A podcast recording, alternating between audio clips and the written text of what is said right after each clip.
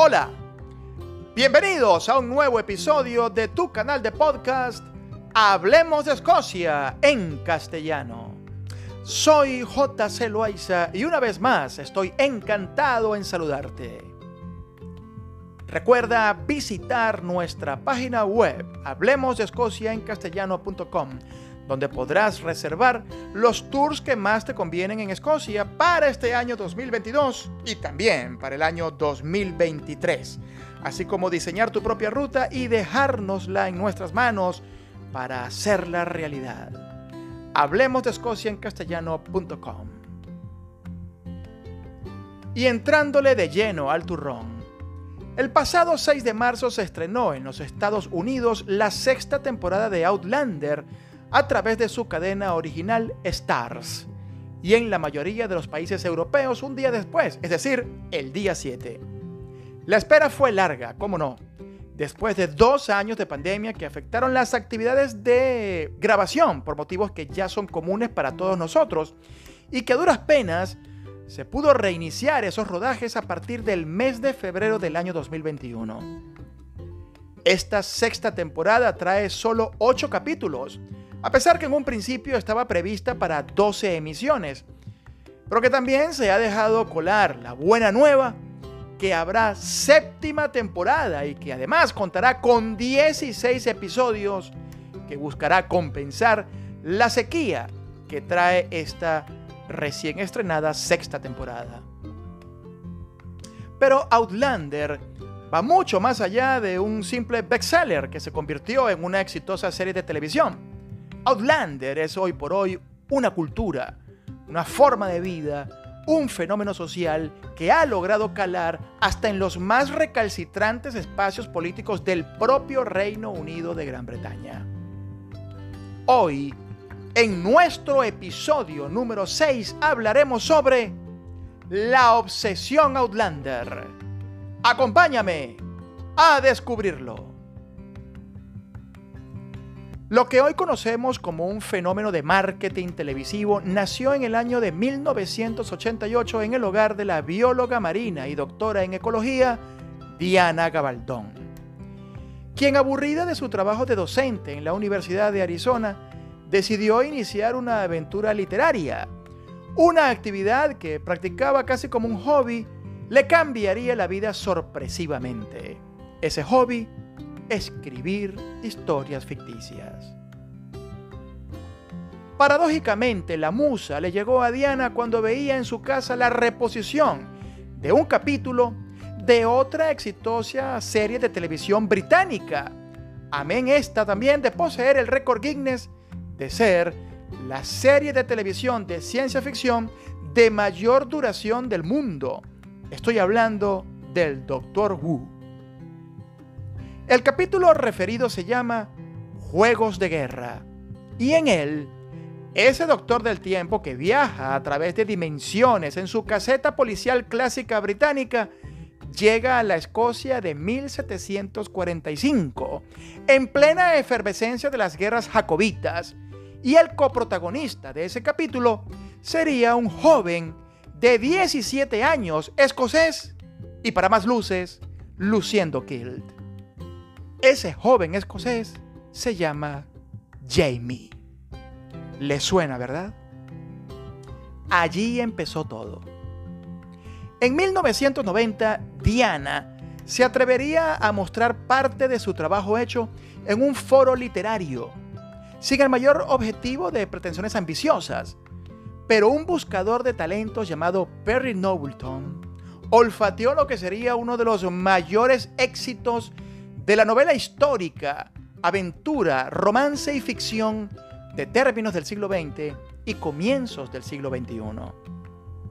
Perry Knowlton comprometió a Diana en un principio a construir una trilogía, pero lo que ya había comenzado a escribir ella tomaría vida propia y la misma historia diría cuándo y cómo acabar. Nadie más. Cross Stitch fue la primera novela de aquella prometida trilogía. Sin embargo, los editores norteamericanos sugirieron cambiarle el nombre a Outlander para darle un mayor espíritu aventurero y audaz y dejar el nombre original solo para el Reino Unido, por lo popular del tejido cruzado de punto en las Islas Británicas. Un total de nueve libros publicados hasta hoy y escritos entre 1988 al año 2021 son los llamados libros grandes por la propia autora y que completan la llamada saga Outlander.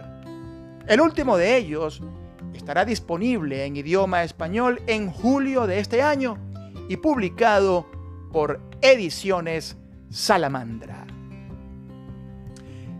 En julio del año 2012, Sony Pictures Television buscaba pujantemente alguna historia que saliese de lo común y poder ofrecerla como una nueva alternativa a los televidentes del mundo.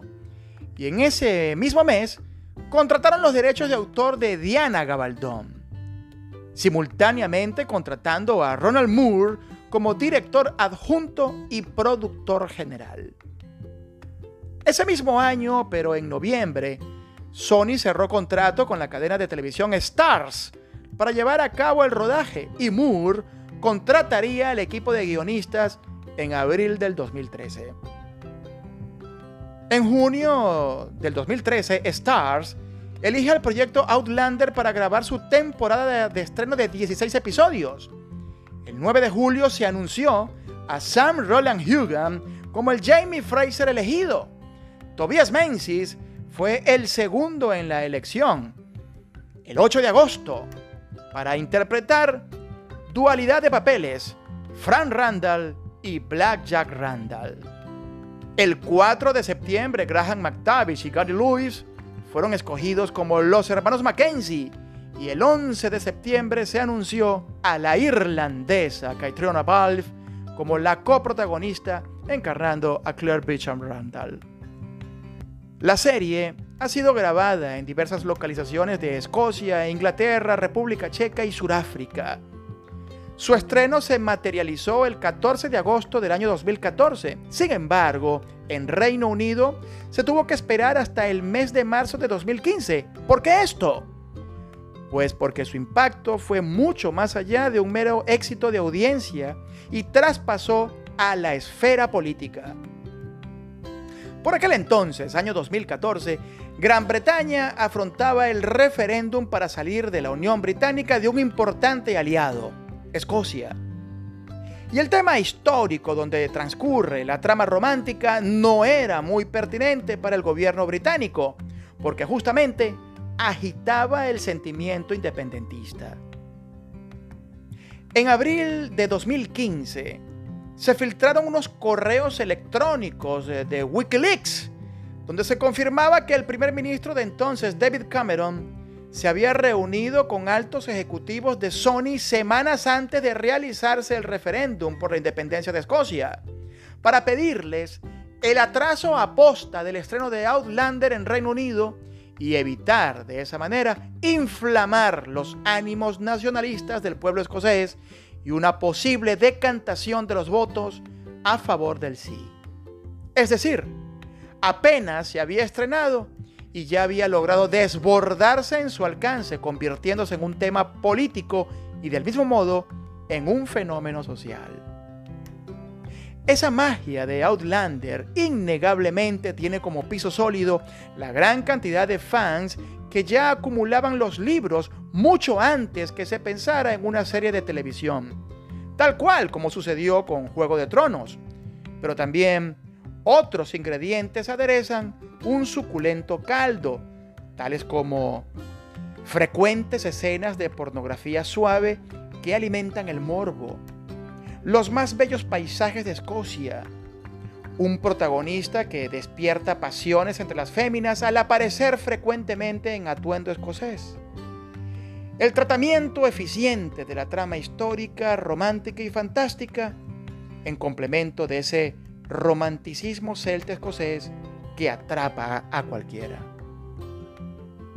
El éxito de esta serie de televisión es sumamente poderoso y global y ha derivado en un infinito número de clubes de fans, páginas web, convenciones, musicales, libros de cocina, un whisky escocés llamado Sassenach, un gran aumento en el interés por aprender el idioma gaélico y el incremento en las ventas de atuendos de tartan, además de un gran impacto en el turismo de Escocia que alcanza el 72% según los datos aportados por Visit Scotland. Sin duda, Outlander se ha convertido en un fenómeno social global que empuja a sus seguidores a unirse en un colectivo y la búsqueda de un refugio frente a la cruel realidad cotidiana. En Hablemos de Escocia en castellano.com te ofrecemos una gran alternativa turística al servirte en bandeja de plata la ruta de 8 días y 7 noches que te llevará a conocer los lugares donde se han realizado grabaciones de Outlander, como Lallybroch, Doom, el Museo de las Highlands, Blackness Castle, Culloden e Inverness. Y muy pronto podrás reservarlo directamente en nuestra web cuando activemos la tienda online y hacer tu pago completamente seguro. Hablemos de Escocia en castellano. Solo unos minutos para descubrir una Escocia sorprendente. Producción, libreto y narración J. Celoaiza.